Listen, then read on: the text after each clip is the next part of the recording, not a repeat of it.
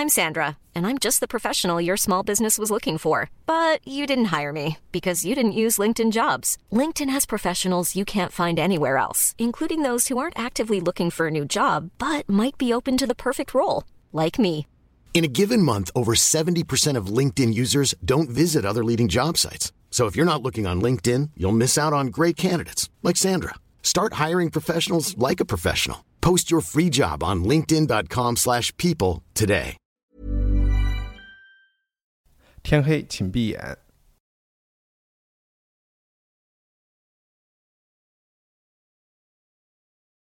欢迎收听文化土豆，我是伊康糯米。今天是我们每月一次误读会的第五期节目，讨论的作品是葡萄牙作家萨拉玛戈的代表作《失明症漫记》。可能不少听众对萨拉玛戈不太熟悉，生于1920年代，死于2010年的他，是20世纪应该能和卡夫卡、菲利普·罗斯等齐名的伟大作家之一。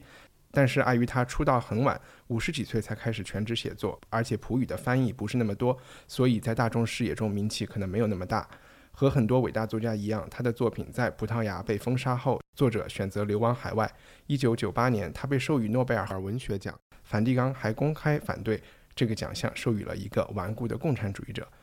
今天和我们一起讨论《市民正漫记》的是艺术史学家张雨林和作家燕礼忠。大家好，大家好，嗯，大家好。大家对新的话筒满意吗？新的话筒不知道。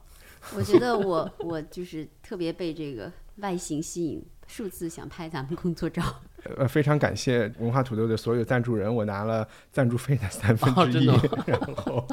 买了三个新的话筒。所以今天想说，之前我说天黑请闭眼是一语双关。第一是今天我们讨论的呃这本书是和市民有关，所以要闭上眼睛听。另外就是有人说，也许换了话筒耳朵会怀孕，所以也可以先闭上眼睛。OK，我就想先简单说一下，当时选这部作品是我我的一位室友啊、来北京参观玩儿，我们去了前门开了一个 Page One，那 Page One 有一个非常齐全的海外经典名著的一一堵墙，就很多作品都有。然后我的那位朋友就选了这本书，他就说：“哎，你有没有读过《Blindness》，就是《失明症漫记》？”嗯，他说这是一本 religious writing at its best，就是宗教写作登峰造极的一个作品。我当时就二话不说，因为很相信他的推荐嘛，然后就选了这本书。我们这次这次来看，你们是第一次读萨拉玛格的作品吗？对，我其实看过他的《修道院记事啊、很早很早的时候。萨拉马戈他的写作对我来说一直最有魅力的一点，就是以前有有著名的评论家也说过，他是一个 theopoetic，就是是从神学意义上具有一种神学般的诗意的那么一个东西。就虽然他自己是嗯声称也都是无神论者呀，他也是一个很坚定的共产党员，而且他特别反对宗教的机构。但是他也曾经说过一句话，他说我非常尊敬那些相信的人，但是一点儿都不尊敬机构。所以就是相信或爱这种词，在萨拉玛戈那儿还是他还是挺严肃的，很有敬意的在对待这些词，处理这些词。他的小说常常，特别是到了后半部，待会儿也要说后半部，因为后半部我喜欢，就慢慢慢慢就到达那个高度了，就是你让你觉得他是在讲整个人类的一个事情。在讲人类的哪一方面呢？太多了，主要特色它主要是反对那种大规模的有组织的谎言嘛，organized lies，基本上是揭露人的黑暗的本性，我觉得。然后呢，他也说自己是一个悲观主义者，就是他有有小说中总有一些爱或者信任的光芒，但是他不会是一个让你觉得特别有希望的 一个小说。所以看完以后有点丧，是吧？对，有点像，但是就是很受冲击。小燕，你呢？我读这本书的时候有点想起你，因为你一直说你是行尸走肉的粉丝。粉丝。，对，我就觉得看这本小说的最大的感受就是让我想起这个《Walking Dead》，然后它的那个整个呈现出来的人性的那个善恶啊什么的，就是丝丝入扣的，让你意想不到，然后又在情理之中。我觉得是是我们五期误读会以来，我觉得我最喜欢的一个作品。然后我读这本书的时候想到了有就是有点俗套的一个词，就是魔幻现实主义。呃，我不知道它能不能算魔幻现实主义。也算是对，但但是我倒是不觉得，就说他有那个什么跟神学或者是宗教写作啊什么的，我觉得这个东西不是特别的强烈。这我们可以待会儿专门来聊一下。啊可能我们对于基督教的，我和雨林对于基督教的那种暗示特别敏感，啊，然后以至于我后来读到他个人的一些观点，就比如说他是坚定的无神论者的时候，我有点难以置信，然后有些对，这这体现不出来啊反正我没有读出来这方面的。我我就是想说，魔幻的元元素，就是说这本书我们待会儿也会更详细的讲它的内幕，嗯就是有一个很神奇的一个一个病毒，一个所有人都会不叫病毒，你不知道那个是一个你什么东西，不知道是一个它就是个什么东西隐喻啊呃一个现象。对，就所有人都得病失明了，然后这是我觉得魔幻的元素，现实的元素就是说，小说还是花了很，就他所有的篇幅都在讲这些啊、普通人是怎么来面对和适应。如果你失明了之后，对对对，你所步入的那个世界，小到就是日常的起居、吃喝拉撒，对，然后大到整个社会和政府、人与人之间是怎么怎么沟通，他都讲了，就这些是现实特别吸引我的。我就觉得这个沙拉马戈就是，在我看完之后，我觉得就像一个天才一样，他的各种细节啊什么的，他是因为他得了一次眼疾之后，然后呢，他构思出这么一部小说出来的嘛。但是就是每个细节那个展开啊什么的，你就觉得哇，你就因为我们平时你是很少，你周围的朋友里面。你没有盲盲人的朋友，对吗？我没有，对。对你没有盲人的朋友，然后你也没跟他们交往过，你家亲戚里面也没有，那你最多是白内障，对啊，最多是白内障，或者是说做那个近视眼手术，然后完了之后跟家躺一躺一礼拜啊什么的，也就是这样的。真正是盲人的生活，你是是陌生的。但这个的话，他就会给你呈现出来，就说哦，我们其实有现实生活当中有很多东西你是不熟悉的，他给你开了那个他把这个东西想的特别细，像你说，特别细，而且是就是另外一个世界，就跟其他那种小说不一样。我读这本书还感觉到，它是虽然它写于二十世纪晚期吧，九十年代，九五年，九五年，能在这个文本里看到非常多文学历史的 DNA，比如说圣经里的巴贝塔，啊、嗯会让你想起当时上帝让人失去了就是世界语言的沟通的能力，然后也让我想起了英国的哲学家霍布斯写的《利维坦》。他当时说，人类在这种野生丛林中的这种动物性的这种生活状态是最原始的，就是很残酷的一种竞争关系。后也让我想起《蝇王》这本书，就讲英国学生在嗯甚至让我想起现在大家在手玩电子游戏吃鸡，就是要把所有人都赶尽杀绝，自己才能生存下来的一个电子游戏。对，我不知道是谁讲了一句话，我觉得其实都可以当这这本书的副标题，就是人类和野蛮的无政府状态只不过是三顿饭的距离，就你只要吃不上三顿饭，这个社会就会立刻乱掉。那么，我想把我们聊天的环节拆成三个部分，就这本书的内容来说，因为这本书的内容的场景有三个转换，三个大的。对对对，第一是先发生在事发，然后第二部分发生在所有的盲人都被装到了一个疯人院里去，第三部分是他们如何逃离了疯人院，又回到现实社会中现实生活中。我们可能分为这三个部分，然后在中间我们可以穿插一些作者生平的介绍啊等等。我先来讲第一部分事情的起源，嗯，因为它是葡语写作的嘛，所以我们就自动认定它是在葡萄牙的一个没有名字的，其实是一个没有名字的小国，没有名字的城市，嗯没有名包括他所有的主人公都没有名字。我真想说，对这特别特别棒，我觉得这一点，因为我们在看国外小说的时候，经常要记他的名字，然后好烦。但他其实作者是有一个用意的，他不是因为好像像马尔克斯，这就是 CEO 的部分，他想要他就是有一个神学上的感受，就不是一个特殊的。嗯，这是可能一部分，另外一部分原因我在想，是不是因为他写的都是非常普通的人？我们刚才讲他是一个共产主义者，或者是他觉得或者有普适性吧，对他就是想要。寻求普适性。对，为什么说他有这个宗教关怀？就是他总是在慢慢的扩展向一嗯个最大的普适性。我总觉得，然后他会引导每个人都会联想到自己。嗯然后这个故事的开端呢，就是有一个人在开车在马路上，然后红灯，所有人都停在那儿，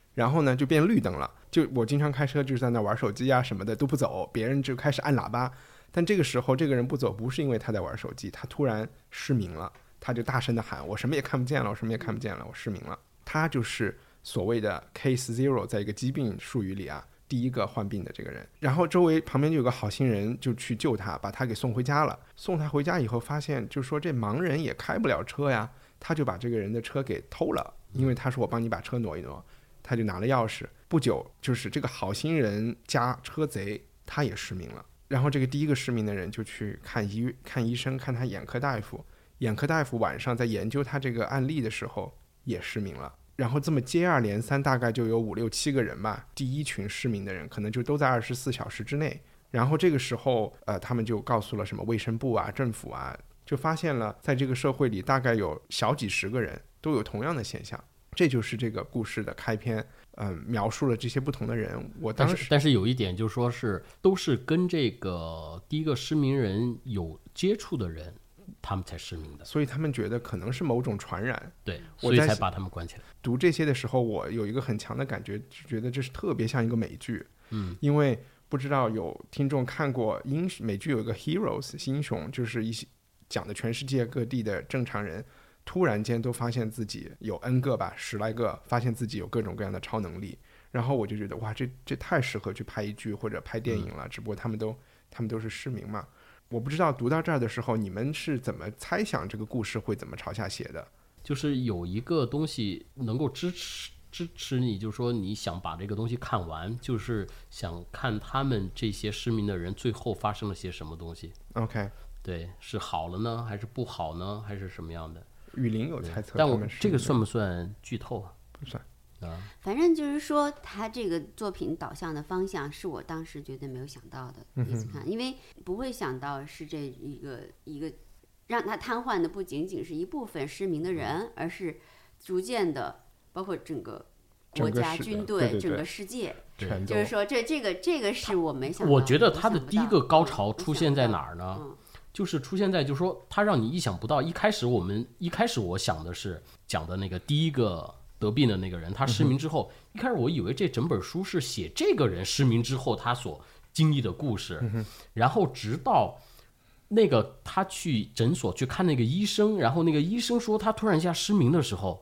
然后你才发现说哇，太高级了，他不是说讲一个人，他是讲一个现象，嗯，所以所以我画的第一个横道。就是那个医生失明时候的，所以我觉得其实是可以把那个把那个几个他们失明的那个描述给念一下。我都我都画的有。好呀，那那这是我的这版。然后燕礼松在找这个他画线的部分的时候，我再补充一句，就是我当时觉得这里面有很强的一个道德的一个因素，就是因为第二个失明的人是偷偷车的贼，我就想，那这第一个。失明的人必定有什么道德的瑕疵，因为我朋友先说这是一本宗教写作，你知道吗？我就一直在道德问题了。对，然后后来又发现第三、第四个有一个是妓女吧，或者是一个外围。对，然后在想，这这毕竟跟道德有关。对，应该和天主教的价值观有关系。然后说啊，那这里面有一个是贼，有一个是外围，然后那这个医生肯定也有，肯定是有出过轨。或者我就开始列数各种天主教不赞同的事情，谁是可能是打过小孩儿，就没有开始开始就把他可能想的有点 low。叶立忠，你找到了？对，大家都想的没有他高妙，大家都不会想到说是那样一个。你可以给大家讲一下，这个失明和其他的失明还不一样。就是这个失明，他在呃小说里面叫做，就是说白色失明，就是他跟那个全盲恰恰是相反的。就我们讲的那个全盲是黑蒙嘛，就是你你你看上去是一个全黑的一片。在这本小说里面讲的那个失明是说所有东西全部是白色的，然后所以它叫做白色黑蒙。也叫这个东西叫 the white evil，反正在英文版里就是就把这个病称为 white evil。嗯，讲那个失明的描述哈，他讲那个偷车的贼，他下了车，呃，用不着锁车门，马上就回来，因为他把那个车开到一个偏远的一个地方嘛。然后呢，他说，于是他离开了，还没有走到三十步，他就看不见了。哦，这个是第二个他描述的那个失明的人。然后第三个。第三个就是那个医生，那个医生他很兴奋，他当天晚上很兴奋，他觉得这个是他从来没有遇到过的一个案例。然后呢，他就在查各种资料，然后就事情是在一分钟以后发生的。当时他正把书籍收到一起，准备往书架上放，他先是发现看不见自己的手，接着就知道自己失明了。第四个说的就是那个刚才一帆说的那个外围女的那个，然后他这次正在。一个酒店里面去接活儿，然后他的这个描述是是这个房间。他轻轻敲了敲门，十分钟后他已经一丝不挂。十五分钟，十五分钟之后开始呻吟。十八分钟时毫不掩饰的低声说着做爱说的话。二十分钟开始失去理智。二十一分钟时感到快活的浑身酥软。二十二分钟时喊了起来：“现在，现在！”等到重新清醒过来时，他精疲力尽、心满意足地说：“现在我眼前还是一片白呢。”他就是说他在描述每一个人得这个失明症的时候的那个方式啊什么的都不一样，让你意想不到的。那这群人失明以后，接下来的剧情就特别也像美剧一样，就我我说美剧是一个褒义词啊，就是它还是挺吸引人的。政府就出来了，军队也出来了，那他们想到的就是，既然这是一个传染病，是由人传染到人的，那我们就把这些所有已知的和接触过这些人病人的都关到一个废旧的疯人院里面去。这个疯人院的正好是分一个左边左翼右翼，他们就一边关已经忙的人，一边关还没有忙的人，然后让部队在外面守着。那我们第二部分就会讨论这个，但在这之前。我就想先，我们能不能说几句关于萨拉马戈这个作者？他，我们对他他的了解，介绍一下这个作者这个人。反正一开始的时候，我觉得这个名字，因为是一个比较陌生一点、不好记的名字嘛。然后，但是一想的话，就特别好记，就是把马哥杀了，杀了马哥。OK，我一下就记住了。我我其实就正想多说一几句这个名字。他出生的时候不叫这个名字，萨拉马戈出生在一个。葡萄牙，我们现在想起葡萄牙，觉得还是一个挺有钱的国家。但其实，在他出生的二十年代，葡萄牙挺穷的，特别是都是农民。对他出生在，他他是一个就所谓的已经不是贫农家庭，然后在在里斯本的一百公里的郊郊外，然后他们家应该是叫德苏萨。啊，就是他的本名，嗯，但是他爸有一个绰号叫 Saramago，就是有点像是青萝卜头，就是很穷的人，他们在吃不起饭的时候，在土里挖那个萝卜吃，嗯。嗯，然后当地的人就都叫他爸这个名字，所以在他出生的时候去做呃身份证登记的时候，那个登记的人都想都没有想，就直接说啊你是那个 Saramago 的小孩儿，然后就给他的名字写成了 Jose Saramago，其实他他不是这不不是这个名字。他应该是有点像个留守少年吧。现在用我们现在的话讲，就是他爸妈去里斯本工作打工，然后他跟着他的爷爷奶奶住在乡下。我刚才有简短的提到，他出道很晚，就虽然他有尝试写作，但他真的是到了五十几岁的时候才开始成为一个全职作家。在这之前，他做过各种职业，修车的，修车、汽车修理工啊，然后还做过什么？编辑助理啊，啊，就逐渐的朝文艺的方向。报业，对，前媒体人，记者呀，什么媒体人，对对对。别人问过他，就是你为什么这么晚才写书？他就说，我在五十五岁之前没有任何值得写下来的东西或者值得说的。当时看到这一点的时候，就觉得特别励志，还可以玩到五十五岁，才有机会成为诺贝尔奖的。对，这这个在我们道家的八字来说叫做起运比较晚，起运比较晚啊。然后当时的葡萄牙应该是一个，他们是叫算法法西斯主义吧？嗯，葡萄牙一直到七十年代都是在一个政府独裁政府。对，就是欧洲。虽然墨索里尼和希特勒垮掉了，但是在西班牙、在葡萄牙以及在希腊都一直是有法西斯，而且特别封闭，就是说实行那种文化隔离政策。就感觉，其实和那个时候的欧洲是对和世界的那个联络就特别被切断，在那时候，艺术也是一样。所以他还挺，他后来就是说，好像是梵蒂冈反他得诺贝尔奖，他就搬到西班牙去了，这个还挺重要。他一直就待在西班牙那个岛上嘛，直到死都待在。我去过那个岛，是吧？就是这个岛叫 Lanzarote，就是挺美的。当地人也不熟悉它。特别熟，特别当然了，就是啊，也许我的就是招待我的人，就可能是读书的人，就就跟我很自豪的讲，这是萨尔马戈在这住，但那个岛不在西班牙，就是想去找这个岛的人，这个岛在非洲的大陆的左边西边的一个离岛，就其实它是西班牙的属地，就跟故城似的，是吧？啊，对，那个岛稍微大一点儿，然后兰萨罗蒂还有个特别有趣的现象。那个岛上是寸草不生，它全是火山石啊啊！所以那个岛上你在那儿开车就像月球一样啊，就全是黑色的那个。就那人吃菜都是外面全是空运过来运过去的。呃，他们唯一在那儿能种的东西，当然你在家里你可以运一些土去种东西了。那儿本地能够做的农作业就是那个农作物是葡萄，就他们在那个火山的那个灰里面哦可以种葡萄，所以 Lanzarote 有一种特别的，他们从火山灰里做种的葡萄酿的酒。啊，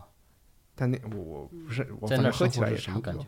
我就是去朋友家玩了一个礼拜，你朋友在那儿干嘛？就是他们家他爸也是在那儿养老，所以他可能是一个养老的地方。然后还有没有没有大家还喜欢去那儿养老？是什么地方吸引？就是因为那个 Canary，它是它那个岛叫 Lanzarote，但是整个那个群岛都叫 The Canary Islands，很漂亮，有点像一个三亚一样的地方，是一个欧洲人喜欢去度假的地方。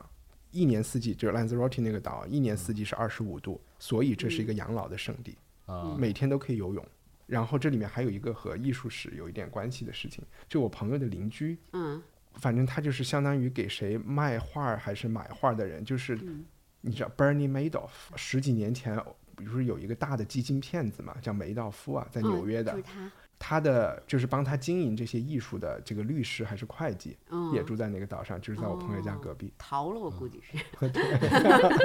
这种逃都是把人家暴露了。你想，那我们所说的萨拉马多不也是一种逃吗？某某种意义上啊，是是是因为他他在他的国家内就是做了一些至少不符合他当时那个独裁国家的法律啊或者什么的。他当时写的书其实很牛的，就是惹梵蒂冈生气的这本书是修道院记事，不是？是耶稣福音。对我们所嗯我们现在不是都是马修福音、什么马太福这这些福音书嘛？嗯福音书都是这些弟子和后来的人写的。他写了一本书叫《耶稣的福音就是他自己写，就是》，耶稣本人写的。啊然后这里面 肯定要，我就讲两个片段，会让你就觉得这本书嗯。肯定会被天主教肯定的。你看他麻烦。第一，圣母 就是莫名其妙怀孕的那一幕，嗯，嗯他描写了。嗯。他说玛丽睡在床上昏床嘛，刚结婚，嗯。然后把腿劈开，好像是邀请呃，嗯。她老老公是谁啊，Joseph，？Joseph，、嗯。好像是邀请 Joseph 去。嗯。Joseph 最后还描写了 Joseph 的高潮，然后 Joseph 站在房间的中间，对着上头仰着天，对着上帝说：“感谢主，感谢你把我造成了一个男人，而不是女人。”反正他有描写这一幕，后来还有描写一个上帝和耶稣的对话，然后耶稣就问上帝：“你让我来干嘛？”上帝就说：“我要让你。”对，我要让你成为一个呃那种叫什么牺牲的那种英雄，martyr 是什么？嗯，对，Marta 其实是一个殉殉道者，对，耶稣说，上帝说我要安排你成为一个殉道者，你的任务就是死。然后耶稣说说凭什么？为什么我要死？他就说，一般只有这就是殉道者才会激起老百姓的那种宗教的狂热和崇拜，他们才会嗨。唯有牺牲多壮志，对，然后他说，那我死了以后还能干嘛？他就说，死了以后其实你就上天了，永生了。对，你就和我在一起了。然后也没什么不好的，就是上帝完全是有点像哈马斯去发展一个年轻人一样的，在这里跟耶稣说，耶稣还很不情愿啊。然后你就可以想象他写的这些东西其实是非到常凡间去反智的。锻炼一下，对，那雨林，你开始说你读过他的那本书叫什么？修道院记事修道院记，嗯他讲的是什么？他实际上也是有点像那个，有点像你说的那个意思。嗯，也其实他虽然是讲修道院记，他实际上是讽刺和揭露，呃，这个天主教，因为修道院是天主教一个特别基本的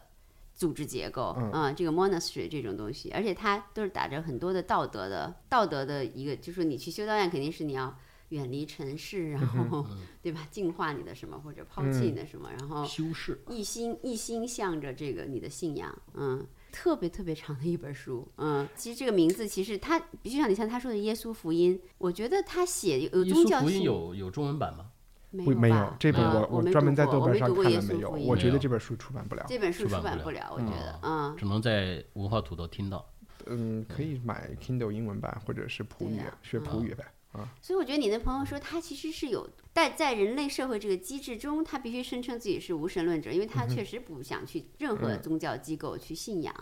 但是他有一种还是相信，比如说他一定要戳穿这个机构，但最后从每个小说里冒出来，还是一股他比较相信人之间的爱，或者是人之间的这种有光的是吧？大爱，对，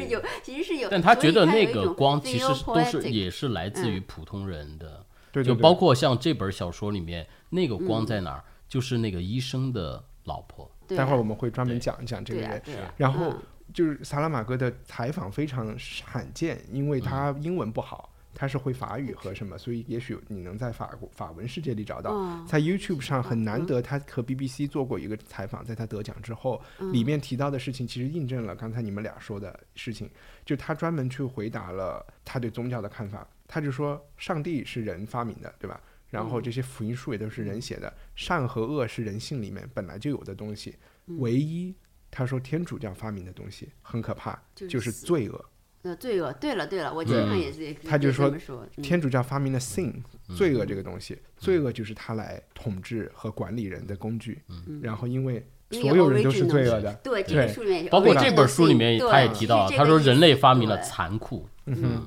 其实是这个意思，就是说，其实说那个，所以我我觉得他的性格虽然他这么反这个反那个，他的，但是他比如说对 original sin，他其实这个态度是很复杂的。就你看他的书里渗透出来，他其实你刚刚觉得他是某某种道德判断，实际上最后就是全人类 都该瞎，都对，肯定就是有一个 ori 类似 original sin 的一个基础在那里。哎呀，那我们现在进入第二部分，就是在疯人院发生的事情。呃，我们请小燕为大家在介绍这个进入疯人院之前，我觉得有必要先介绍一下这个有一个重点的人物，就是我们刚才聊到的，就是那个人性善的一个代表的人物，就是这个医生的妻子。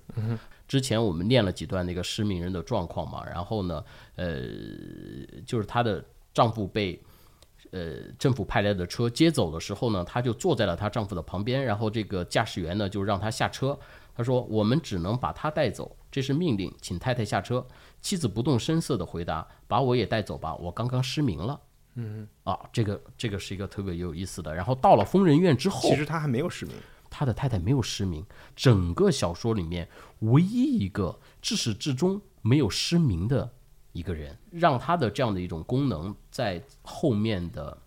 疯人院里面起到了一个非常重要的一个作用。而且纯粹从写作和故事进展来说，你都特别希望作者马呃一有事情发生就转移到他妻子身上，因为只有他妻子能看得见看见所有的东西他能描述出来对他就像一个客观的一个上帝视角一样的一个、一个存在。嗯，第二部分其实它最重要的事情就是要向你描绘，嗯。先是从两个人到几个人，再嗯到十几个人，再到三百个人，他们被关在这个疯人院里，完全闭着眼睛要吃喝拉撒洗漱，完全都是不可能。人类的尊严和这个社会就逐渐的，文明就变成了一种消蛮荒的时代嘛。对对对，然后就一直变成了地狱。说的简单一点，就是怎么这个疯人院里就几乎床上、地上全都是粪便排泄物，嗯，然后食物送来了也找不着食物在哪儿，不同的病房怎么分配也完全是乱七八糟，一个逐渐恶化到这个地步的一个故事，对吧？对，这是一个梗概。直到中间，当然还有一些特别的情节，对它出现的第一件事情就是从一个简单的失明，然后到了到了有人开始死亡了，嗯哼，对吧？这个是一个我觉得是一个一个跳跃，死亡的是谁呢？是那个偷车的贼，嗯，对吧？想往外面跑啊什么的，然后就被那个士兵就是乱枪打死了嘛，嗯哼，那把他的脸啊什么都打烂了。死亡人之后，然后大家要把他埋掉啊什么什么的，然后就后面就接二连三的，然后其实听起来很简单的事情，对于他们失明的人都都很复杂，对吧？嗯。对对对对对，然后我觉得第二件事情在里面特别有趣的事情，就是医生的老婆这个人要隐藏自己能看得见的身份，他讲了他里面很多的考虑，比如说他不希望成为所有人的奴隶嘛，如果大家知道他能看见，就会让他帮忙对，所以他只仅仅是暗中在帮忙，在前面他都是暗中帮忙。嗯，那雨林有在这一段，就是这这一段疯人院的这一部分里印象特别深的故事吗？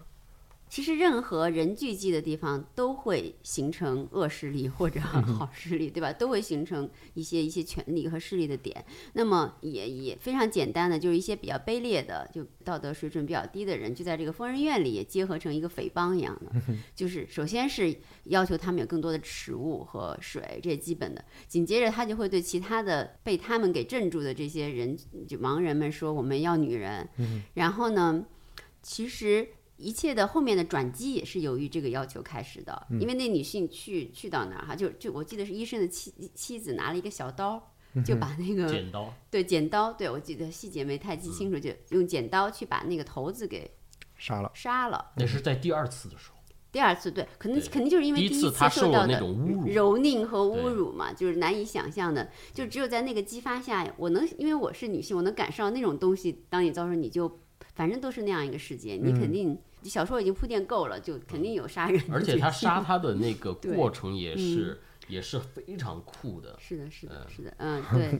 看到的点都不太一样。是对，所以这个过程，对，对啊，因为因为因为他没有说他在他在嗯侮辱他的时候，他直接就就就干掉他嘛。他是在第二次，然后呢，就是说，其实已经有有一段时间，嗯。这些女人被对然后他有很有智慧强奸之后，对对然后他让那个因为那些匪徒在去强强暴那个其他嗯。凌辱其他女性的时候，会什么乱叫啊，去什么什么什么的。他这个时候来来动手，然后呢，那个人也叫，那个所有东西也叫，然后大家都意识不到，还以为是在是因为那种事情在在乱叫呢。好，我们先不说这个狂欢的状态的描写对，我我想问一下，就是我其实听到它里面有一个句子，就是说匪徒，因为作者是很不经意的把这个要求甩出来，说我要你们的女人。看到那的时候，我真的都有点想拍大腿称快，称快是觉得写这个情节转折的太对，太出其不意了。虽然现在想起来当中。想起来是意料当中，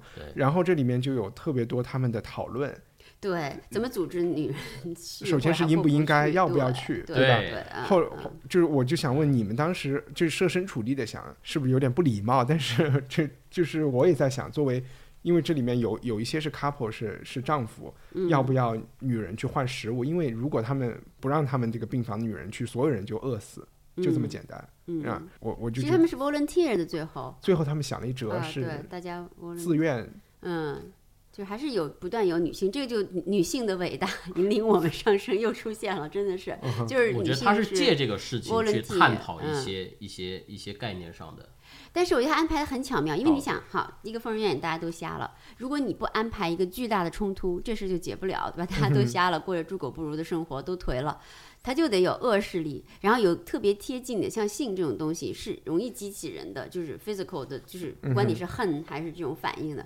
有了这种东西以后，很快就要有这个结构就要被就是把就是你你做人的底线触及到了，因为开始说脏嗯。点儿，嗯稍微饿点儿嗯啊嗯，好像就生个病是没人看慢慢在都是 OK，但是这个时候说你要抢我们的女人，或者是让嗯。男人完全的这个尊严扫地，因作者就像小燕说，他想的特别细，他把这个。他们一步一步怎么从坚决抵制到成立了一个相当于一个慰安妇的团去自自愿的去做这件事情，都想得很细，其中包括他们干脆说，既然都要被人强奸了，我们先自由恋爱一回。对，所以他还有一个，还有一个就是说，因为他们的那一群人里面有几个女的，然后其中两个是有丈夫的，啊，两人都对六市民了。对啊，有丈夫的这样的女人在完成这样的事情的时候，那么应该怎么怎么去分配，对吧？有的男的就说说我不能让我老婆去，这是关系到一个丈夫的尊严，对吧？然后另外一个那个女的就说，她说她说呃，别人不知道我们这里有多少女人，所以您可以把您的妻子留下来供您一个人享用，让我们来供养你们，供养您和她。不过我倒是想知道您以后是不是为此而感到有尊严。嗯哼，嗯这又提出了另外一个层面上的一个一个关于这种这种尊严的事。但是你去不去都有这个问题，就是说，对第一次女人去了以后，面包就来了。对，嗯这个面包是否可口，能不能下咽，都是问题。是啊对，所以这些这这些巨大的它有些开 dilemma，放性的一些。对，才会导致杀，就是说杀这种这 killing 这种东西开始，然后这个疯人院结构才能被打破，要不然然后在这一部分中，大家有就因为刚才我们一直在找机会想聊一下宗教性的这个问题，我我一直都在等，因为我预设它是跟宗教有关的，都在等他们祈祷。整个他们没有任何人祈祷，没有任何人借助上去求上帝啊，嗯就根本都没有这些。但是疯人院的描写又特又能让你想到，就是一个炼狱或者是一个地狱的状态，而？且他的这个呃，我我们一一直在说，他是一步一步的去呈现这个人性的东西嘛。刚才我们讲到，就是说，他可以自由恋爱，怎么怎么样啊，什么什么。然后呢，这个时候呢，就有一个点开始都一直在描述，呃，医生和他的妻子是非常恩爱的。嗯，医生呢，他会知道说他妻子，然后经常会到外面去半夜半夜的时候会出去看有什么状况啊什么的。在这个时候有意想不到的一个发生了，就是说他他不是说一开始让大家互相自由恋爱嘛，互相那个满足嘛。在这个时候，她看见丈夫站起来，两眼发直，像个梦游者似的朝戴眼镜的姑娘的床走去。她没有去阻拦丈夫，而是站在那里一动不动，看着丈夫怎样掀起毯子，然后躺在戴眼镜的姑娘的身边，看着戴眼镜的姑娘如何醒来，如何毫无抵抗的让丈夫躺下，看着他们两人的嘴互相寻找，贴在一起。还不仅结束在这里，他们做完案以后，嗯，老婆还上了，老婆还在床边跟那个女跟那个女人说没关系什么的，对。啊别害怕之原谅他类的话什么的。所以他就是个圣徒形象，我觉得。啊是吗？我其实看到所这儿以我觉得我我看到这儿的时候，我觉得这个这个作者高级在哪儿？他会打破你所有的一些想象啊，一些理所当然的一些想象啊什么的，他在特别适合的地方去打破，然后让你去怀疑。我觉得这个也跟他去怀疑所有的机构啊什么的，是不是有这样的一种？雨林说他是一个圣母形象。如果圣母是一个宗教角色的话，那他绝对不会允许这样的事情发生的。他应肯定是一个超超越了宗教道德约束的。可能不是天主教的圣母吧，就是一个呃某种意义上的地母的形象，就说就说呃像对。心特别大，对，像是地母一样，是是他对所有的男性就是理解是是包悲悯的，嗯他是悲悯和悲悯的，他对人类其实 human conditions 他都是悲悯的，嗯，他就是说，但他有一个这就是出现了一种宗教性，这可能不是说正正儿八经是天主教那个。就 Saint Maria 是可能就是它出现了一种就是悲悯全人类的一种特别强的宗教性，就在他这个人的人格上，几乎对于我来说，差点就要到了太理想化的一个地方。啊，但 这一点我也觉得，点就要到了一个太过分的。对，这就说明这个萨拉马呃萨拉马格，他心里其实有一个特别坚定的对这种力量的相信。嗯。要不然他不会把它写的这么绝对，就绝对到作为一个读者，你就差点要怀疑了。啊嗯，但是但是我反正我在看的时候，我就觉得，哎，这是不是他的一个上帝视角？他是唯一一个看得见的，他看你们所有人的行为，其实他不想，看，嗯，他也觉得这是一他个，他也没说这是一个但我负担，起码在第三部分，他我有跟他我们讲，对，但是但是我觉得他是他是没有想看与不想看，所以他在这个描述的很清楚。他说他一动不动，他站在那里，他没有去阻拦，他一动不动的，就是看着这一切的发生。嗯，所以他也没有说我转过头来闭上眼啊，嗯，也没有说去阻止啊，他只是站在那儿、看着嗯所有的东西发生。所以这个瞬间就是他就对对整个整个人所以就是像那个中、嗯中国的一句老话，就是人在做，天在看，嗯，能够扯到这儿吗？可以，但是天其实显然没有在看，不然不会发生这样的事情。而且不仅天没有在看，政府也没管。我这里面就想就多说一句，我们刚才讲这个小说里面所有的地和地方和人都没有名字，嗯，这些在号称为他们服务的政府连出现都不出现。最开始他要给卫生部长打电话，不接，得通过你们的医院院长打，对吧？政府在里面一直是一个很高高在上的，然后政府 care 的事情仅仅是向外界表现的。好像他们做了一些事情，把他们都关在一个空间里，他们在里面烂成什么样子，政府一点都不管。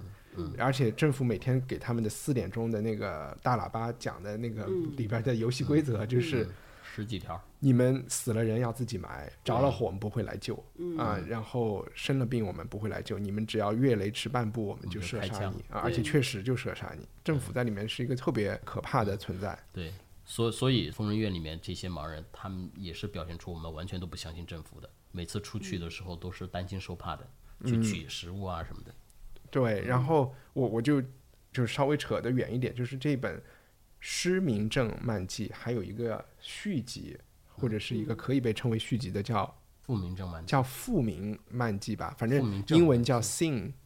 这个不是叫 Blindness。在 Sing 那一本第二本书，就是他几年后是写的，就专门诋毁政府，就是专门诋毁政府的，就政府就出现了。纸牌屋。今天下午我就开始看那个故事，他开始我就稍微很短的讲一点点，就这个女人，我们看说的医生的太太，在这个故事里也出现了。嗯大选就发生在这个故事完结的几年后，那天是大选，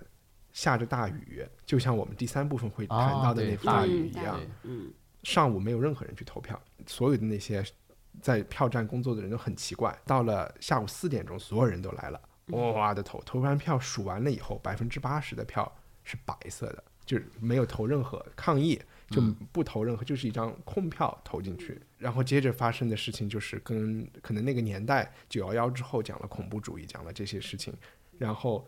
当时也是一个不可解释的，就是说这些选民在没有任何沟通和组织的情况下，为什么会四点钟像行尸走肉一样的 就去投了一张白票，然后政府就去把这个医生的太太找来问什么什么，但我也没看完，不知道后来发生了什么。这里面是政府完全不出现了，到下一本是完全讲政府的。Anyway，对不起，扯得有点远。那在这第二部分还还有什么？我觉得很很多呃很多的描述，他就一两句话，然后把你带入到那个盲人的世界。他说：“声音是看不见人的眼睛。哎，你是有担心过自己失明吗？”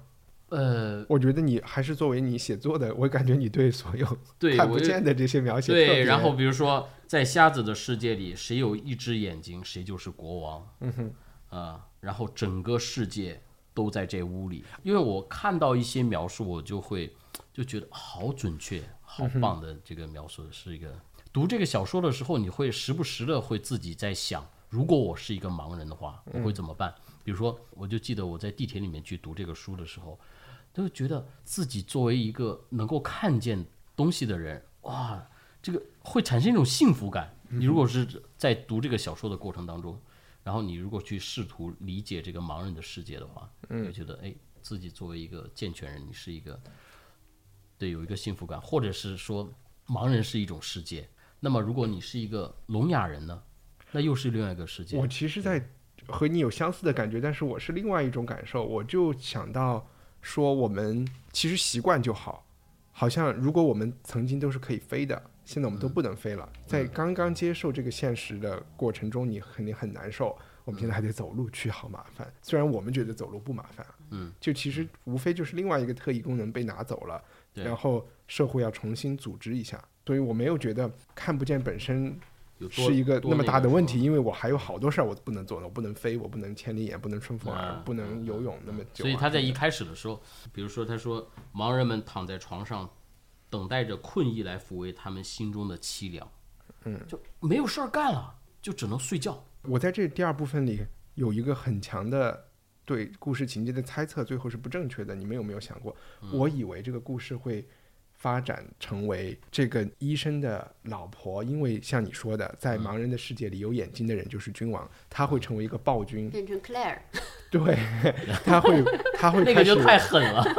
就比 Claire 还要可怕。我 们说的是纸牌屋里的 Claire 是吧？就是他会开始操纵所有的人，会变成西部世界里的那个 Dolores，那个女的，就是她真的反抗了以后，就开始成为一个新的毛泽东，嗯，呃，不是新的胡志明吧？还好没有成为。但是你所以说，我觉得他还是，所以他还是有很深的宗教性的嘛。这个作者就就是我跟你说，他没有没有没有转到这些奇怪的方向，让我觉得几乎这个形象是太过理想化。你没有担心他会这样吗？我倒没有担心，我感觉到他不，他一定要往更大的宗教性里面去。但如果你是那个女人，你不想，他可能是抱着善意去当这个独裁者，或者当这个班长吧。如果他站出来说自己能看见，当了班长，事情会简单很多。不，他后来出去的时候，他是跟他那些人至少是至对，是这样但她没有当整个，信得过的那她没有当整个疯人院的不太可能，一个是不太可能，还有一个是我不知道你有一有没有一种体验哈，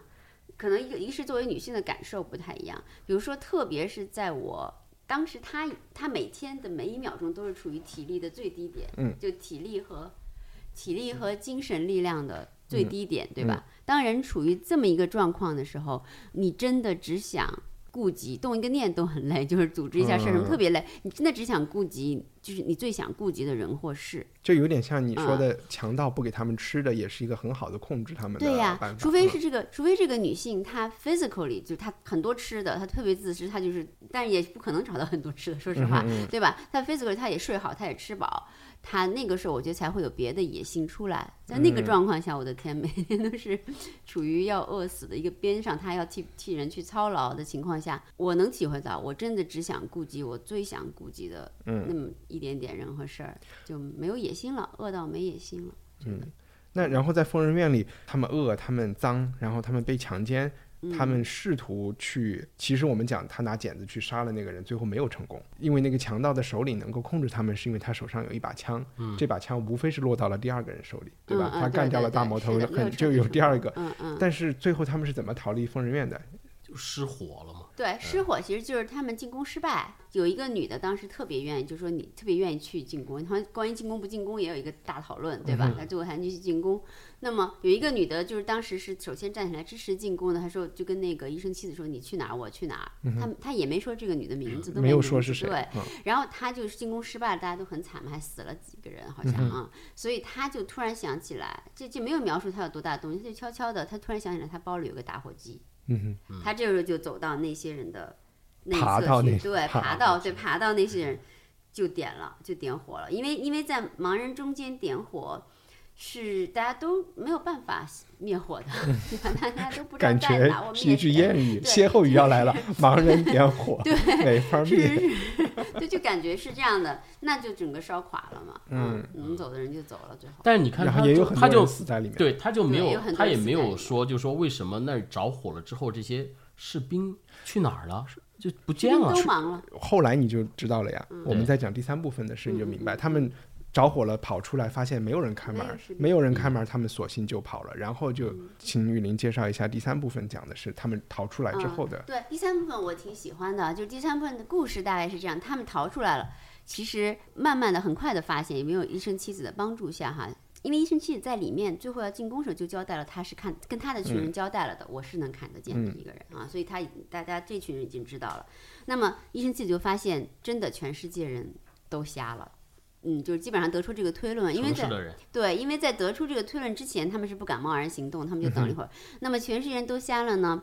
现在每个人的原始意识就是说，我最了解的地方是我家，每个人都有点开始想说，你能不能帮我回到我的家？但医生妻子说，那先不要着急，我先去给大家找一下吃的。他就在一个什么超市的这个储藏室里找到了一些吃的，对。大家就在想说，医生妻子就跟他们商量办法了，说全国人都失了明，而且没有人能得到帮助，因为路上的人就不像你盲人出门得帮助的那种情况已经不再 发生了，就大家都，所以说我他们甚至有点怀念疯人院的时候，对吧？对，那他们跟在疯人院有什么区别？住着这儿，但但是医生妻子还是鼓励他们，还是有希望的。我们还有家嘛？他说他说过去嘛，盲人少嗯的时候拿一个棍儿。然后在地上敲敲敲，嗯他说那个那个声音是一种密码，然后盲人就知道自己走到哪儿了。嗯说现在都是盲人，然后全部是淹没在一片哒哒哒哒的声儿里面，咱们什么也听不见了。所以很绝望一个情况。但是他还是说，所以我们决定，我们这几个人不要分开。因为既然是就是把我当成一个眼睛啊，他别人说啊有眼睛就给我，那他也没有想当时我只想帮助你们啊。原则是那几个人不要分开，那我们就到街上去先。大家讨论了各自家的情况，他们去了一下戴离戴墨镜的姑娘家比较近，他们就去了戴墨镜的姑娘家。这里有一个小小奇迹，就是有一老太太，因为戴墨镜姑娘家有个后院儿，长了些圆白菜啊，然后有一些鸡和狗在里面啊。对，这老太太就定期的去就是生吃 生吃兔子，狗，对，生吃兔子之类的。对，跟这老太太他们弄到了一些食物，但是因为人太多了，老太太也比较自私了，就说那个。就是不合适，你们一大堆，而且他们要排便，排便一直是第三第三部分的一个特别重要的问题，因为都要排泄，而且整个城市也是他形容他的笔下形容的特别特别可怕，我想都不敢想，有点洁癖。我我我有好几次吃饭的时候看这书都对看不下你完。全不看不下去。对，然后呢，他们就离开这个，就想了想，讨论一下说，医生说，那讨论一下，发现我还是我们两个的家最大，而且他们突然想起来还有点储备，家里头有点吃喝的或者衣服之类的，所以他们就回到了。医生和他妻子的家，这个地方就成了一个大本营，他们就驻扎在那儿了。真的也发生了一些愉快事，可以洗呀、哈，那种感受，就是洗洗互相下，洗了澡，对，水源，对，因为到后面他们出来的时候，发现没有电了，没有嗯水了，对。什么东西都没有了。嗯，有一点点他储藏的鹰嘴豆，但他还要去出去猎食，那么就至少他们有个 base 了，他们就 base 在医生家，然后呢还是要出去呃找食物，那个然后他的妻子就非常绝望的，医生这次是陪他出去哈，就非常绝望的发现那个地下室已经。压满了死尸，就是因为他第一次人们偷到对对就食物的找的地下，因为人们一拥而进，就是以至于太多人拥在这个这个地方要交代一下，就是说嗯他在第一次拿着嗯食物，他拿完食物走的时候，然后被人没关门然后被人发现了，嗯然后就就其他的那些盲人就知道那个下面是有吃的，嗯所以所有的盲人都往下涌。涌完之后，然后呢，有又有人把那个门儿又关上了，所以说整个的地下室就变成了盲人的坟墓。一个万人坑，活埋的万人坑。但是我在这儿是看到了作者对于道德的复杂性还是有一还是专门有去写，就是这个女人有自责，对尽管他已经是一个丛林法则了嘛，嗯嗯，他没有关这个门这件事情，他还很自责。他当时说要不要告诉别人这儿有吃的，他就有心理活动，他就想没告诉。过跟人说也不好，说了别人进去了，其实他们根本就拿不到，因为很危险。对。下面下面是嗯。就是那个路况不好。很黑黑的，最后他还有这个自责，我就觉得确实是因为他有作为全世界盲人中的唯一一个看得到的人，他是有道德压力的。他说我每拿一样东西，其实就是从这些饿死的人嘴里拿走的。对的，对的，嗯，所以他就崩溃了嘛。他崩溃后发现了特别好的一个场景发生了，他们就有点，他有点晕倒了，他受不了这东西，因为一方面是因为绝望，我们不能有食物了；另一方面是哇，他他感觉有点自责，他觉得这么多人死在里头，这个震这个 shock，他就晕倒了。他们呢就去了教堂，嗯，在教堂教堂，这个教堂很有意思。就医生妻子从短暂的昏迷中醒来后，发现所有的圣像都被蒙上了眼睛，就拿布条给蒙上了，对。油画、雕像、雕塑对，所有的所有的，嗯，所以呢，嗯，其其实这个实际上就是也是一个宗教性的描写，嗯嗯，就是说他们有各种猜测啊，是不是最后一个教师知道自己也会失明，给他蒙上了呀？嗯然后他说，那这个人就是一个最极端的，就是说。呃，信神的人，他要告诉大家，上帝不值得看，或怎么样的各种，各好像就说我们看不见嗯上帝，上帝也也对看不见对我们。对对对，嗯也不需要看见我们，圣人都失明了。就反正有一个这个讲述这个场景的方向还不是特别明晰。这个场景确实有一种宗教性的东西，因为这个一消息传出去，别的盲人也有很大的反应。嗯，嗯，就是对，因为当时也是首先说，你怎么知道他被蒙上了眼睛？对的，他是我摸的，你去你摸一下，对对。然后就是说，当时这个世界的局面哈，实际上是我我觉得他说了一句话是特别特别清楚的。医生也说说，时间正在完结，腐烂四处蔓延，疾病摸索到敞开的大门，水源正在干枯，食物成了毒药。嗯，对，就基本上是这个状况，而且他们也没有再也没有食物。而且还不光是嗯人，他的描述我觉得巧妙在哪儿？他还通过其他的动物，比如说狗，我正想说，后来就出现了一只狗跟着他们，对的，狗一直跟着他们，而且这狗肯定是有很强很大意义的。啊这只狗也是在后面的对复明的那本书里出现了。也出现了。对的啊对，那我我念一个这个狗的这嗯个哈，他说一个男人的尸体夹在两辆汽车中间，正在腐烂。医生的妻子转过眼去，舔泪水的狗走过去，但也被死神吓呆了。不过还往前走了两步，这时他突然毛发直竖，嗓子里发出一声令人呃肝胆剧烈的吠叫。这条狗的毛病在于和人类过于亲近，最终变得要和人类承受同样的痛苦。嗯哼，我觉得这描述也太牛了，这那你觉得这个狗的出现是什么意思呢？你觉得？你觉得呢？我我没有想太因为因为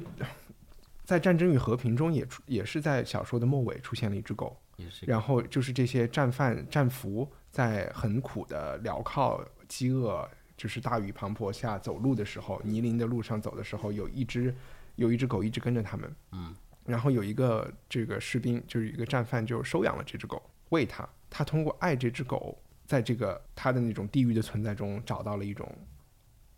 我想说一个例，大家也都知道，其实这种情况是是在现实中发生过很多次的。嗯你看，什么士兵在那个中东战场上找到一只狗啊，就跟他有友谊啊什么的，嗯然后就是说，然后这个这个人又从狗身上，我觉得他的意义是不一样的。在《战争与和平》里，就是作者有写到这只狗无条件的爱他，不管世界发生着什么，他的那种无条件的奉献自己的爱，不求不求不所求的爱他是不。是说这个狗，比如说我们说人性会变化，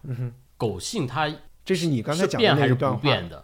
你比如说他在这个里面，他嗯说，因为他他的这条狗的毛病在于和人类过于亲近，所以变得要和人类承受同样的痛苦。在这段话里好像有点这个意思。你去琢磨，它还还挺高级的。你说这个狗的某一些习性它是没有变的，有些习性它又变了。狗，其实你刚刚描述的都是一对的，因为狗会对主人有无条件的爱，然后忠诚，但它有一个重要的象征意义，就是它是信念的象征，啊，就是它它如就是夺性，就感觉狗是这样夺性一个人或者一个世界，它就一直 stick to 那个，就是哪怕它主人死，还有很多故事嘛，忠犬一直它主人死了、消失了，它都还在那儿，这是一种信念的力量。然然后所以这个医生的太太也是一种狗的存在。第二个，第二个，第二个，我就觉得他必须，因为他已经讲到最最基础的 human condition 人性的状况了。那么人性之外，我们这此是可以看到的，当然我们我们又不能目见神性，所以动物性是另外一种可以 reference 人性的，它必须拿来 reference 一下，对，就是动物的情况，然后然就可以和有个参照跟人性。我还想到一点，就是说他们出来找到食物了以后，分给了这只狗吃。你想，人都没得吃的时候，他再分给狗吃，他的这种照顾宠物、照顾动物，可能是把这个故事放的稍微比纯人类世界稍微宽一点，就是好像这世界上还有动物，还有其他的，还有需要你照顾的人，在任何状态下，因为他们照顾大老鼠 什么的，狗有叼老鼠，就是说你还有别的责任，也许是在，而且我觉得狗也是一种，就是起码在西方一种中产阶级生活的象征吧，它也是一种日常，就是在去寻找一些日常的这种感觉，嗯，也许给他们提供一点这种慰藉。你看他的狗的名字就叫舔泪水的狗，对。他是舔过泪水啊，他嗯。舔了那个第一次女人脸出现的时上的泪水，对。候他第一次很神奇的舔了他的泪水。还有两个人流泪的时候，他都不知道该先舔谁的。对对对，他总是舔泪水。我接着把它讲完哈，然后呢，就就是彻底彻底绝望状态了，也没食物，什么圣像也不看了，然后就刚刚就说的样，什么各种就是都不行了，生存的各个源头都截断了啊，并不是你重新组织有戏，感觉没戏了，然后他们就只能回到大本营来啊，然后呢。呃，以以各种方式向别人讲述了他们的见闻，但是就还有一点点吃的，就分了一点点。然后医生阅医生的妻子总是给他们阅读，在睡眠之前啊，就有阅读。阅读了之后，大家都有点就是因为太饿太累，都有点就是就在这最绝望的夜晚，第一个失明的人睡了一觉，做了些梦，醒来看见了，就转回去了。这个也是你想不到，他们还会 就是对。第一个人看见了，然后我觉得这个东西最逗了，就是嗯就是他他这个小说一直看看看，你就感觉快看完了，然后你也不知道这个怎么去怎么去把这个这个这个这个故事给它完成，嗯，然后我其实就几页，然后就完成了，就是说陆陆续续的，然后它有一个变化，对，嗯，他们这个失明症，然后都是看到都是白光嘛，然后后头说说有一个人说说我的眼睛里面看到全是黑的了，他说我失明了，其这实特别逗在晚上，他是说那个场景发生在晚上，其实是他闭着眼睛在睡觉的时候，嗯他是看到了正常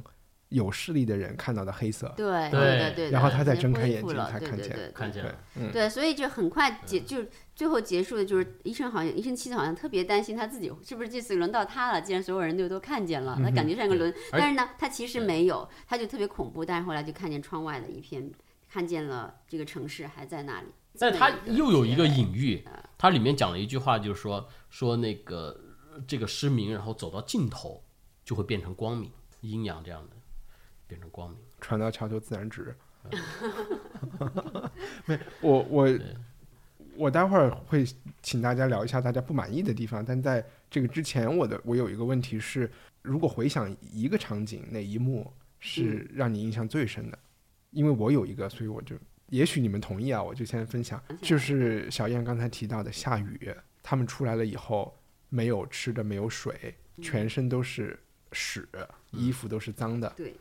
但是下雨了，嗯然后他们出去洗澡，嗯，然后就是一切都被冲刷干净，路上的石也被雨冲刷干净，在那一刻就有点儿你刚才说那种你在地铁里觉得你能看见东西多神奇，我一下就觉得哇。上帝出现了，然后居然有雨，太神奇了。然后就是我我要加入教会，在哪儿填表，就是那种马上就了个盹儿，然后醒过来，哇，出现这种事儿，来先弄干净再说。对，然后就有点那种，我就当时就以为这个作者是那种上帝是先你杀把先扇你一巴掌再揉一下，然后那揉一下就揉的你特别爽。对，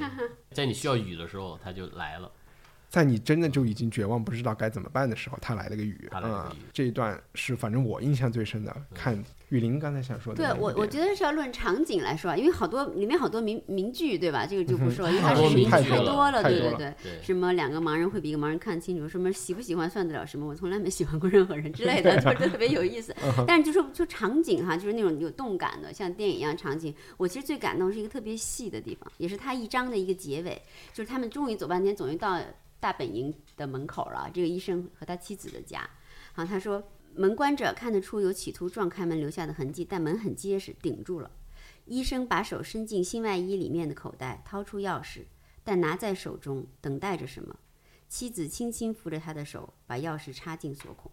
嗯 OK，我我我我觉得这个动作非常非常细小，就是说，但是就感觉千言千言万语都在这个特别小，而且又特别，比如我亲近的人，他正要弄一个什么，他的迟疑的时候，特别是弱的人，比如小孩儿或者老人，我会稍微嗯，就是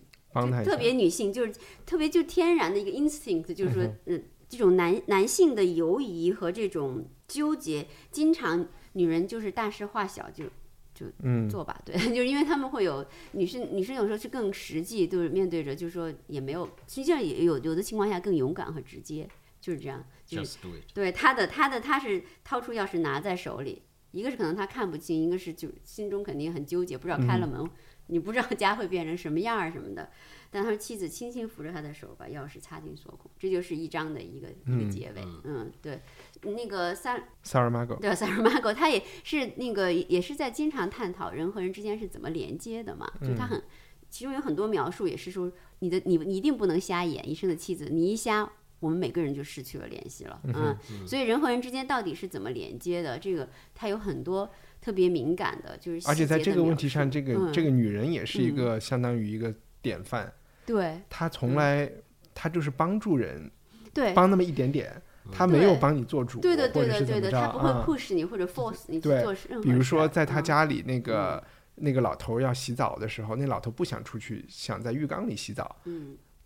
按理说这是他家，大家外面下着大暴雨的，你出去冲一冲多干净。对，而。且水是很可贵对，，水嗯很可贵。嗯他马上说我们这儿有水，我给你嗯抬进来。他很尊重这个人的选择。嗯然后他还说，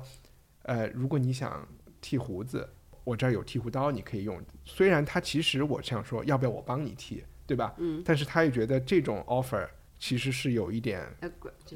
有有一点侵入别人的私人空间的。嗯也许这个人愿意慢慢的自己弄。这个医生太太在这些方面是非常嗯。敏感，就是要在浴室里面洗澡的那个是一个独眼的老人，嗯哼嗯。嗯。然后那个老人的话，然后我觉得那一段描述的话也是挺印象挺深的，就是就是他他在洗的过程当中，他洗不到后背嘛，嗯然后他突然发现有一双手，然后再帮他把那个泡沫啊什么弄上嗯。去，然后再帮他洗，洗完之后，然后就就走开了，没有讲这个人是谁。后来讲了，对于那个老头来说，就是说他说每一滴水都是圣水，对，其实对它总有这种女性总带着不是圣母哈，女性带着某种圣徒式的形象在在这个萦绕在整个故事当中，包括那个点火自燃的女人啊，去奉献。那我们现在开启吐槽模式，如果大家有吐槽模式的话，呃，我觉得不太满意的就是，我一直在想这个小说它背后它会有一个大的一个东西来解释这个，解释这个失明症怎么发生的，嗯，和解释这个失明症怎么过去的，但他没有没有做这样的一个解释，它变成一个开放性的，嗯哼，呃，其实我挺想知道为什么？这个我我待会儿可以告诉你，因为作者在采访里说了，啊，答案非常令我惊讶。是吗？啊，对，但是然然后这个这个在道家来说哈，就是说我们讲那个节气啊什么的，就是某某一个节气，你身体上会有一些什么什么不舒服，或者是疫情会有每，比如说到比如说读五月，好会有一些什么什么症状，然后这个症状的话，你不用呃对它进行任何的医治，它过了这个节气，过了这个时间，自然就会好。我当时我是想到是是是从这个角度去思考，但是我觉得这不是一个西方人的思维，嗯，所以你这只能说明你有多东多渴望在现实中找到一些支持你的道家理论的证据，多么的不自要道路自信啊！呃 哎，道路自信。对道路自信，对，好了，然后雨林有槽吐嘛？我就是觉得这个医生妻子形象太完美了，啊对，就是说就是完美到稍显单薄，嗯对，就是这种感觉，对对对，稍显单薄，不够不够复杂，嗯、对，就是说他的人性不够复杂。就是都是他也有复杂的，都是往那个积极的方向啊他塑造了一个这么一个嗯。形象。完美的一个。其实你的这个吐的槽和我最后要吐的槽有一点相似，就是我是觉得第三部分，虽然雨林说是你最喜欢的一部分，第三部分我没有那么喜欢。我觉得第三部分，我觉得它其实在某一个地方戛然而止了。作为一个文艺片或者一个文艺书来说，也许更好。但后来我我也想，为什么这个人能得诺贝尔奖呢？就是我觉得他并不是说要走非常先锋的路线，或者是要走什么，所以在有一些故事和有一些情节上面，他还是照顾了大多数人，或者是一种很朴实的一个故事的开头、中间、结尾，它得有，最后这些人会治愈，然后他们是经历了教堂的洗礼以后，不管算不算洗礼吧啊，哪儿的洗礼？对，但起码从时间顺序上，就这些，我是觉得感觉有一点俗套，但是也许这种俗套会使它在更长时间内会有生命力的一一个原因吧。如果他写的太形式感太强，或者是他可能就会但是我觉得治愈。是反而我没想到的，就是我就往后看往后看啊哈，我没想到他会写的这些人又看见了，我觉得他可能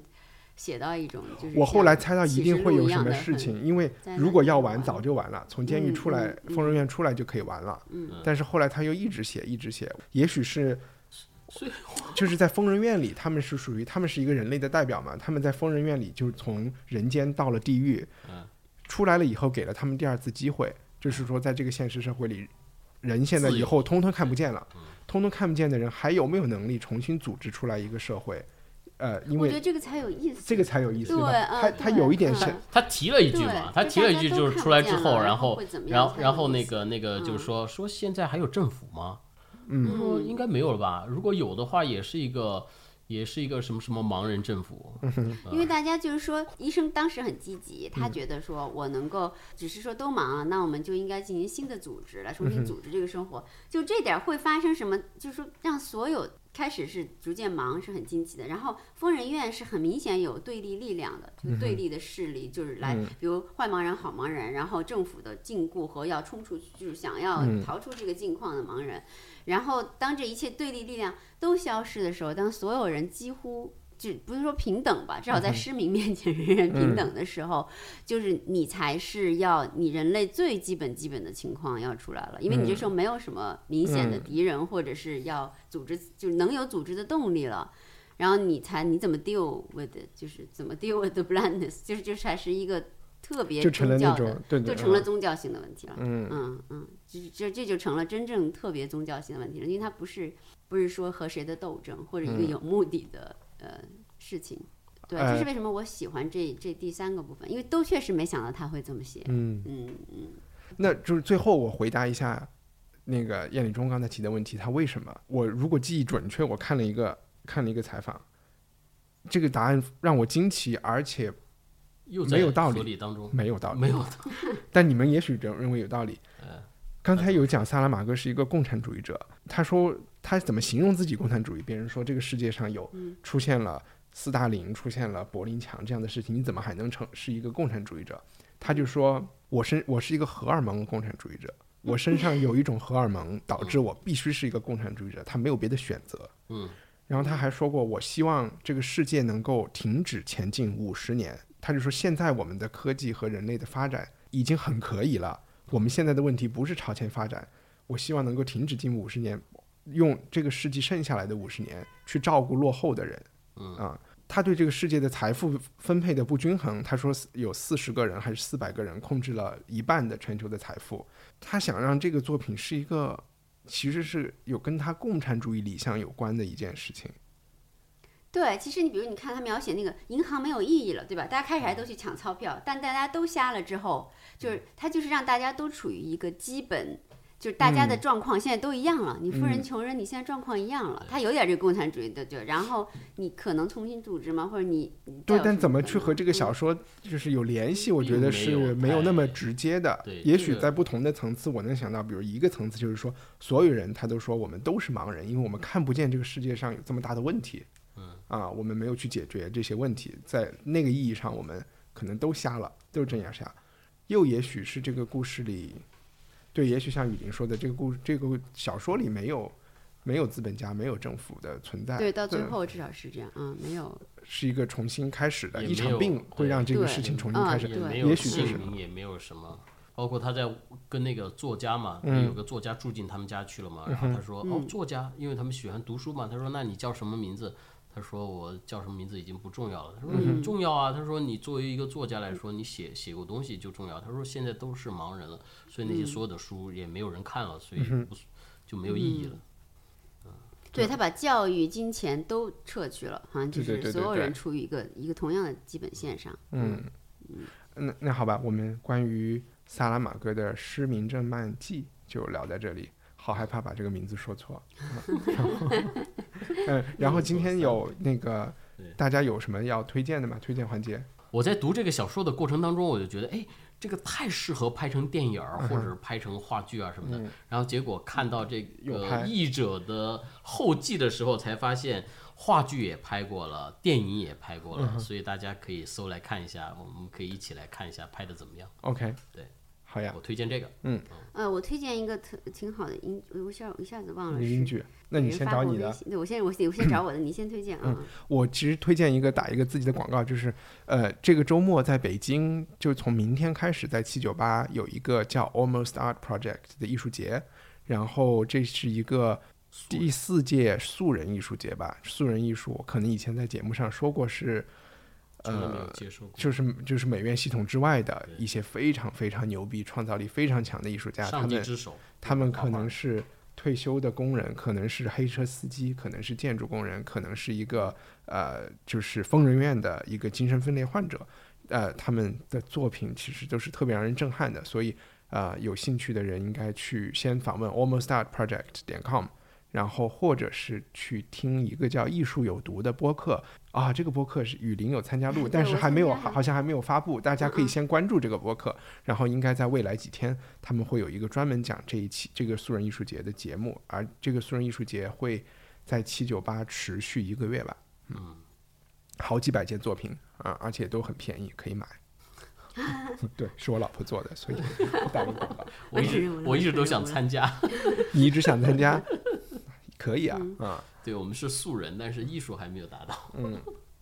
玉林找到了吗？我找到了，我嗯找到了，就是哎，是不是聊过了这里梅尔罗斯啊聊聊过了我哦，那不要那不要再推荐了，我那个算了算了，我的我帮雨林再多推荐一个，因为我刚才讲我已经在开始看《复明》这本书了嘛，然后还有一本书应该叫《洞穴》，还是什么，是萨拉马戈的。嗯，然后我看了一下简介，非常牛逼。洞穴讲的是城中村的人吧，和中国的现实一太强了。就他们住在他们的那个地方被改造了，以前就城郊结合部，就你就想象是北京的青年路，嗯然后本来是农村的人在那生活，修了一个大悦城，然后他的儿子在大悦城当保安，就是梦想着要搬进这个大悦城。可以，嗯然后他们就搬进去了。搬进去以后，考古学家就发现，在这个大悦城的最下面五楼下面挖出了一个古代的洞。这个洞穴，这个洞穴是什么洞穴呢？就是好了，不能再介绍了，我已经感兴趣了。再再说就？再说就剧透了。我觉得我已经被沙拉马戈你就我这个圈圈圈粉了，对。我觉得有点被他圈粉了。也要谢谢这个范 维信老师，好翻译的非常好。呃，我们的误读会是一个月一次，所以在七月底的时候，呃，下一次也可能会延迟到八月初，因为七月底也可能有可能我要出去旅游。如果是这样，就八月初。但是我其实想推荐大家都去看，是雨林以前推荐的张大春的啊，城邦暴力集团，对城邦暴力团看啊可以，的，是你你肯定会喜欢。是台湾作家张大春写的一部当代的武侠小说。很好看，很好看。嗯，就就我我有我有我有张大春的微信，但是从来没有互动过。OK，赶快互动一下，我们做我我这节目了们做一个节目互动了啊做个节目对，嗯，好呀。然后这本书大家在网上能找到电子版的啊。OK，哎你做完节目让张大春推一推文化土豆。啊对啊，对呀，嗯那那我们就会涨粉了，我们就你就可以再换设备，你买一个录音室。好，OK，谢谢大家，好，拜拜谢谢。大家。好。